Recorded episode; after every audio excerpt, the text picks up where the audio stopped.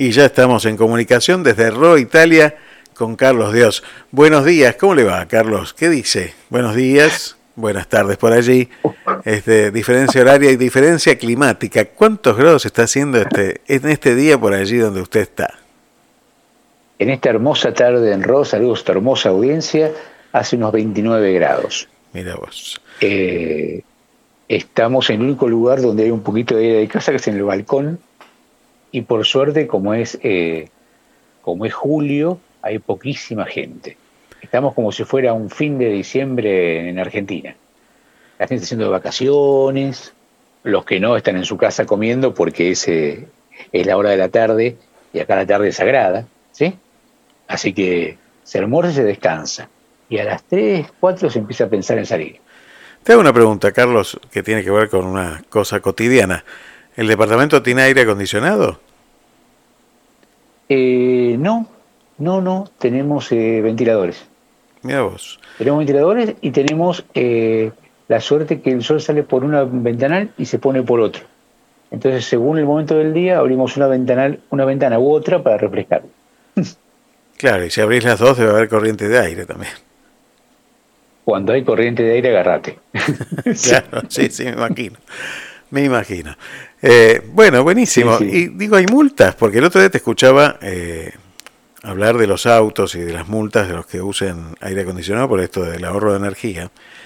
Y, con respecto a los que tienen en, sus casas aire acondicionado también, eh, ¿tienen prohibido usarlo o no? no, no, la multa es, es, lo que te viene en la cuenta. Claro, sí, sí, el, aumento, ¿no? El aumento de la electricidad. Sí, eh, de hecho hubo un, bonus, qué sé yo, pero, pero bueno, cada uno decide, a ver, pasa lo mismo en, todos lados. sí, sí, sí. Tenés aire acondicionado, genial, pero consume mucho, es muy lindo, es muy cómodo, pero lo que tiene acá como contrapartida es que acá en general cuando el gobierno pide que la gente se cuide, la gente se cuida, como todo en general, ¿no? Pero son más tendientes a hacer casos que a no hacerlo. Claro. Por otro lado dicen, yo me jorobo, yo tengo calor, yo lo pongo a 22 grados y que se joroben todos, ¿no? Debe, eh, pero bueno. Debe tener que ver con, con quién lo dice, ¿no? a veces tiene que ver con eso. están acostumbrados a que, el que gobierna, gobierna. Bueno, déjelo ahí, déjelo. no entremos, no entremos a ahondar por ahí. Que me voy a ir al pasto. Me voy a ir al pasto. sí, sí, sí, sí, sí, sí, sí, sí. Estamos en el pre de sí. Sí, sí, sí. A buen entendedor, pocas palabras. Y listo, lo dejamos ahí. Señor oyente, interprete como usted quiera. Eh, cualquier cosa me llama por privado y lo hablamos. Perfecto. Bueno, la verdad que hoy estamos hablando de conformar un equipo, de cómo se hace para conformar un equipo, si hay alguna, algunos elementos básicos para tener en cuenta. Y a mí me gustaría tener tu mirada de esto que estamos planteando hoy. Vos sabés que cuando, cuando yo era chico, por ahí te pasó a vos también cuando íbamos al colegio, decían, bueno, haga, haga un equipo y para estudiar el tema, la célula, ¿no? Hmm. Y objetivamente te juntaban, poníamos los bancos todos juntitos, ¿no? Eh, y eso terminaba a los cinco minutos en que el que tocaba ser más inteligente o se autodecía más inteligente decía, déjenlo, lo hago yo. Hmm. Lo hacía y todos firmábamos, ¿no? Es el trabajo de equipo. Eh, por suerte, uno camina y va avanzando. Y también, eh, más o menos a los 13 años, vi una vez a alguien y me dijo, eh, hacemos el grupo juvenil del colegio, va a ser un, campamento. Bueno, dale, me engancho. Y ahí entré a, los grupos juveniles del colegio, ¿no? Y, y los, cuando íbamos avanzando en, en edad y en compromiso, nos invitaban a hacer cursos, y los cursos eran sobre dinámicas de grupo. ¿Qué tiene que ver esto? Era grupo, grupo, grupo, grupo. Yo no entendía por qué tanta insistencia en eso, ¿no? Después un día leí el libro de, de Eduardo de Bono, El seis sombreros para pensar. Sí, sí. Eh, y, empecé a ver que formar un equipo eh, es mucho más complejo que juntar los pupitres y ponerlos todos juntitos, ¿no? Tal cual. Eh, pero, pero también tiene una peculiaridad. Eh, el equipo no es que genera eh, la producción no es una sumatoria de todos los que saben. Si todos, vos sabes tres, yo sé cuatro y otro sabe cinco, eh, no son doce, es mucho más. Cuando empezamos a trabajar en equipo. ¿Y qué es lo interesante? Saber descubrir en cada uno lo que le sale mejor. Si vos sos bueno haciendo puré, no te da pedir que me hagas un asado. Hacer puré que te sale fenómeno. Y el otro que haga el asado. Eh, y el equipo o la, o la clave de quien coordina ese equipo es saber encontrar cuál es el, el lado más brillante de cada uno que lo integran. Me parece que ahí está la clave. ¿Hasta qué punto es eso que vos decís recién?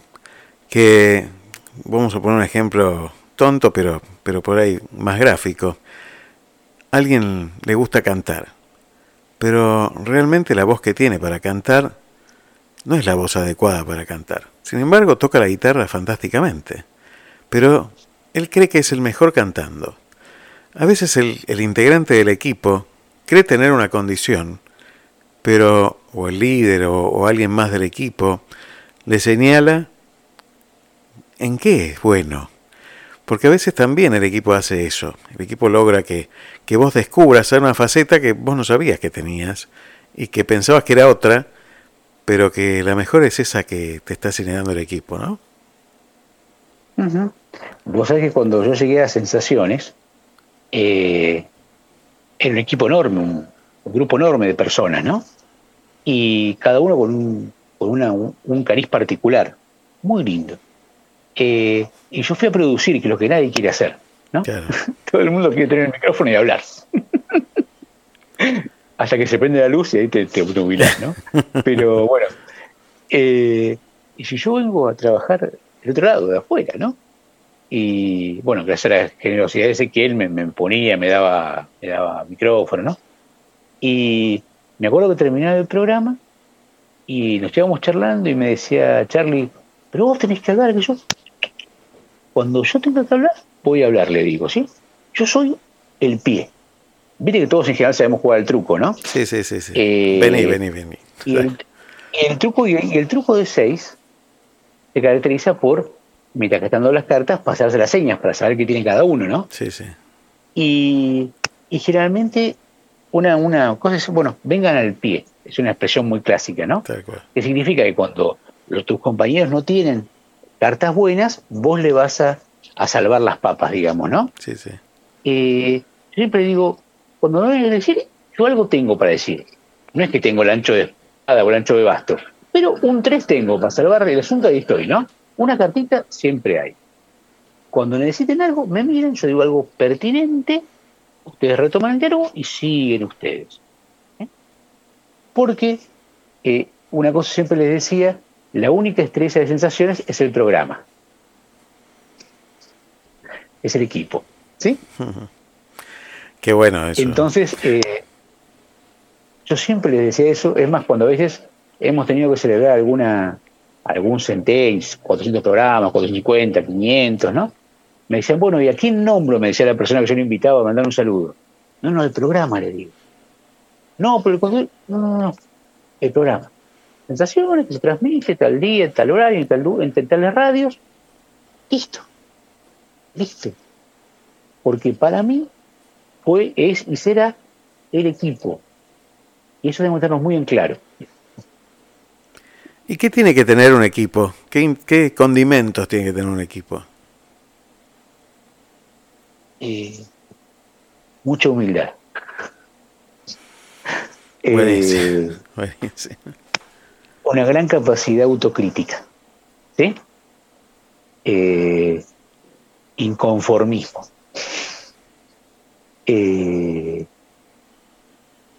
curiosidad, ganas de siempre hacer un poco más. Eh, y segundo, tienen que estar absolutamente eh, conectados entre ellos.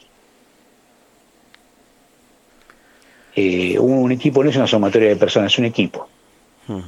Tenemos que mirarnos y saber, mira, te cuento algo muy, muy sencillo. fin del año 18, 19, viene Charlie, famoso por sus ideas, y me dice, tenemos que hacer algo a fin de año. Bueno, invitamos a tomar una cerveza, qué sé yo, le digo. No, pero algo con el programa, qué sé yo. Eh, le digo, mira, todo genial, pero es algo que hagamos eh, un picnic en Barranca de Belgrano, todo hay que pagar, le digo, ¿no? No, bueno, ¿qué quedó ahí?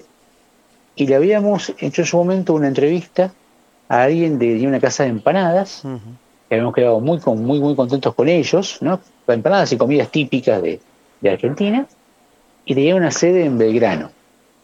Y fuimos a hablar con ellos, con los dueños, hablamos con los dueños, estábamos con Char, con los señores hablando, y la cosa venía medio áspera, ¿no? Y en un momento me dicen, ¿y ustedes qué hacen aparte del programa? Yo trabajo en tal lugar y yo trabajo en tal lugar. Ah, entonces vos lo conocés. Cuando te dicen eso es terrible. Sí, sí, sí, Porque si no lo conocés, ¿no? Entonces vos lo conocís a fulano de tal. Y Charlie me miró, como diciéndole, hace algo, ¿no? Entonces yo hago la, pausa, la pausa teatral que hay que hacer, ¿sí? Esos tres segundos dramáticos, ¿no? Y le digo, mira, con fulano de tal, todos los días volvemos en el tren, en el tren tanto, en el subte tanto, todos los días a su casa. Ah, bueno, y ahí se, se, aflojó, todo, ¿no? Claro. Se aflojó y nos dieron el día que, eh, creo que era el día martes, que era el día que menos gente tenían, ¿no? Sí, sí. Eh, nos dieron el salón para todos, nos dieron el salón para 40 personas, empanadas y vino gratis. Yo, yo estuve ahí, así que está, doy fe de y Me dice, y, y me dice Charlie, eh, Charlie me comenta, el día anterior habíamos ido a desayunar, me gustaría que estuviera así. Entonces, cuando yo llego, un, rato, un buen rato antes, eh, veo que estaba puesta toda la mesa como, una, un local. Como habitualmente, claro. Pero mira, a mí esto mucho no me. ¿Cómo lo quisieras hacer? Así, así, así, así, así, así. Bueno, como a la hora llega Charlie y me dice, yo pensé exactamente esto, me dice. Wow, qué conexión. ¿Sí? Eh, es la, misma disposición que hubo en ese momento, que vos lo viste, ¿sí? Y armamos de, de, una, de una casa de empanadas, armamos un estudio de radio, inclusive con proyección, porque tuvimos una, pantalla para, para poder imágenes, ¿no? Y bueno, esa conexión es la que eh, se logra cuando trabajas a fondo en equipo. Y cuando uno se va a, a 15.000 kilómetros de distancia, y encuentra todo desconocido. Bueno, hoy ya sabemos que tenés italiatinos, que hay un equipo de gente trabajando y que... Pero ¿cómo se inicia? ¿Cómo se da inicio a un equipo? Eh, paciencia, paciencia. Paciencia y eh, hay que ser testarudo, hay que insistir. ¿eh? Yo tenía un, tengo un cuaderno a mí en casa cuando me quieren regalar algo y no regalarme, me regalan cuadernos. Es un buen dato. Cuadernos con... Yo desde los 18 años escribo en hojas blancas, sin renglones y con tinta negra. Son, son mis dos locuras, digamos, ¿no? y, y bueno, y un cuaderno blanco y empecé a notar gente que hablaba, eh, grupos de Facebook, y así empiezas uno, otro, otro, otro que conoce esto y nosotros. Hoy, por ejemplo, eh, se me ocurrió mirar en el teléfono, tengo 80 contactos que dicen italiatinos. ¡Wow! ¡Qué va! Eh, programa 24. Entonces, programa 24. Y bueno, y así empezamos. Y eh, una persona propuso esto, yo lo anotaba, y otro tiene un blog que dice tal cosa y anotaba. Entonces llamaba uno, llamaba otro, eh, uno se caía, otro se levantaba. Bueno, como te pasa siempre, que tenés que, armar un equipo. Eh, el primer programa lo hicimos dos horas de corrido, una locura, una locura, una locura, una locura. Éramos, no sé, 12 personas en, un Skype, una cosa, pero es más, lo hicimos por Zoom. Y Zoom tiene un máximo de 40 minutos. Entonces salíamos y entrábamos iban cayendo la gente. Éramos 12, después 10, después 8, después 7, iba cayendo la gente. Primera reunión de italiatinos fueron dos personas. Y bueno, y, así vamos de a poquito. Eh, entonces te pasa que, que, se empiezan a contar y la gente se empieza a reunir. yo mucho no, no conozco de redes sociales, eh, pero tenés que tener un Instagram, y bueno, hicimos un Instagram, y, yo veo... Arroba italiatinos. arroba italiatinos. Arroba italiatinos, exactamente, cómo se va sumando gente. Por lo tal te quiere seguir, y vos le pones sí, sí, sí, y la gente se va sumando. Y bueno, vos, vos también manejás las métricas mucho mejor que yo de, la radio, pero bueno, porque vamos haciendo algo que, aunque digan que lo que importa es el zaraza y los colores y la música, yo soy un gran convencido que lo que importa es el contenido. Y la medida en que uno cuide el contenido, eh, más hoy que lanzar el contenido no sabes dónde llega o no. Totalmente, eh, totalmente. Entonces, eso te genera una responsabilidad eh, mayor, porque tiene que tener mucho cuidado que lo que vos decís sea correcto, que, sea redondito, que no dé, lugar a segundas interpretaciones. Eh, bueno, es eso. Eh, pero sabes qué? Es trabajo, ¿de acuerdo? me acuerdo que un día viene Tomás y me dice, mido 1,86, te felicito, te felicito, mi amor, es una excelente altura, ¿no? No, pero ¿qué pasa? y me faltan 4 centímetros para llegar a 1,90 para voltearla bien en el aro de, básquet. Le digo, mirá qué noticia, tenés que saltar 4 centímetros nada más. Que saltar como 40. sí. Ay, Dios mío. Qué bárbaro. Eh, le digo, mira, eh, esto no es botón, eh, la generación botoncito que uno aprieta y sale el músculo, que uno aprieta y sale. Hay que ponerle garras, ¿sí? Y las cosas, y me acuerdo que después de un tiempo empecé a ir al gimnasio. Y como al año, eh, que estaba contento, me digo, ¿vos te das cuenta de lo que cambiaste en un año? ¿Eh? No es que tenés que levantás 500 kilos, ni que corres 300 mil kilómetros, pero estás mejor vos, tenés mejor capacidad aeróbica, llegás a donde querés llegar y no te cansás. Eh, eso es el tiempo, el tiempo y el esfuerzo constante. Y es algo que desgraciadamente desde nosotros hasta nuestros hijos quedó en el camino. Ya nadie les dice. Estamos en una sociedad de, del deseo, ¿no? Le decía antes a Charlie también.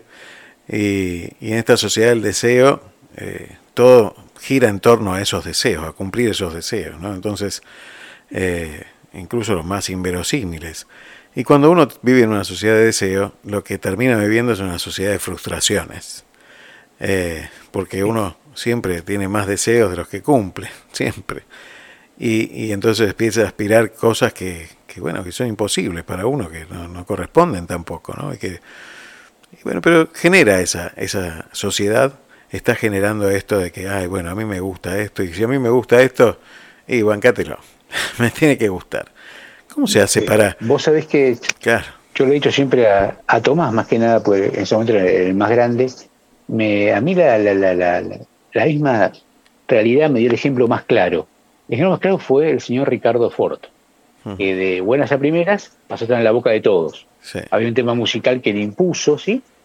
Y, ¿Y por qué se murió Ricardo Ford? Por querer ser más alto. ¿Cómo es eso? Ricardo Ford era retacón, como diríamos nosotros, ¿sí? Petizón, como he dicho Pesas, que tiene una, espalda muy grande y quería ser más alto. Y alguien le dijo que tenía que le podían eh, hacer una operación para aumentarle 5 centímetros. Pero evidentemente nuestro cuerpo es una máquina perfecta y está todo organizado en función de nuestra medida, de nuestro peso, de nuestra altura, ¿sí? y, cuando le hicieron eso, eh, le repercutió directamente la columna. Claro. Y como él pagaba, y si él pagaba, la gente hacía, y se había que firmar la exención de responsabilidad, él también la firmaba, eh, la gente le decía que sí. Y y pobre hombre terminó con unos dolores terribles, con unos problemas espantosos de médula, por querer ser más alto y como tenía plata, pues si me hubieran dicho a mí, digo, jate jorobar, olvídate, ¿sí? Eh, pensé otra cosa, pero, pero él no, porque tenía plata. Y en esta sociedad, si tenía plata, le daban cabida a esos deseos inverosímiles. Bueno, entonces, ¿vos querés ser famoso? Mira cómo dice el señor forrado en plata, forrado en plata, forrado en plata. Eh, ¿Para lo que le sirvió o no? Tal cual. Clarísimo, Carlos. Muchísimas gracias, muchísimas gracias por estos conceptos siempre tan claros y, bueno, y que también dibujan un poco eh, tu personalidad, tu forma de trabajar, que, bueno, que todos los que te conocemos agradecemos. Así que bueno, muchísimas gracias y, y, que disfrute un buen fin de semana con toda la familia. Lo mismo para usted, saludo grande para tu hermosa audiencia de Miramar.